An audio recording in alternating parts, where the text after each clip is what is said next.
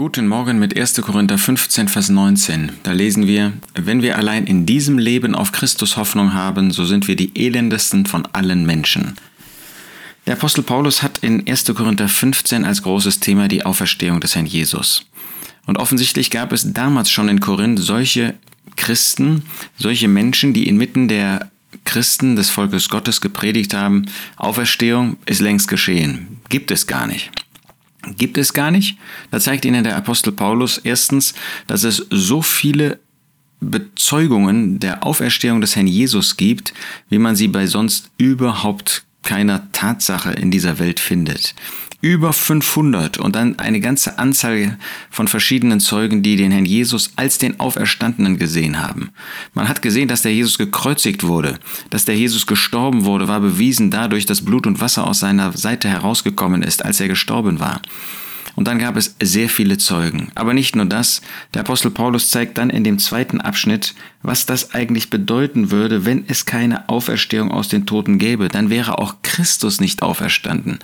Wenn also die Tatsache einer Auferstehung geleugnet wird, und das wird es heute, ja, so etwas kann es nicht geben.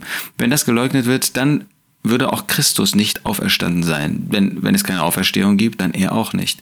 Und wenn er nicht auferstanden wäre, dann wären wir noch in unseren Sünden. Und dann wären wir die wir bereit sind, leider viel zu wenig, aber die wir doch ein wenig bereit sind, um des Herrn Jesus willen zu verzichten heute in dieser Welt, zu leiden von Seiten sie damals der Juden, wir heute von Seiten der Menschen, von Seiten der Welt.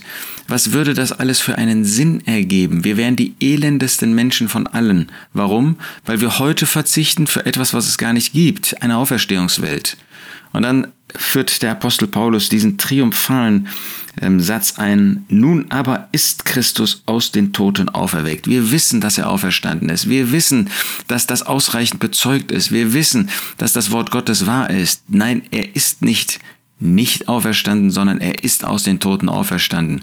Und deshalb, alle diejenigen, die in diesem Leben auf Christus Hoffnung haben, die werden nicht beschämt, sondern sie werden belohnt werden. Nicht, dass äh, wir mit dem Himmel belohnt werden, das ist nichts als die Gnade Gottes. Wir werden belohnt werden, wenn wir bereit sind, in dieser Zeit, in dieser Welt auf das zu verzichten, was uns wegführt von dem Herrn Jesus, auf das zu verzichten, was uns in die Sünde führt. Nein, wir wollen um des Herrn Jesus willen bereit sein, Verzicht zu üben. Um des Herrn Jesus willen wollen wir bereit sein, zu leiden und ein Leben zu seiner Ehre zu führen. Ist das nicht der Mühe wert?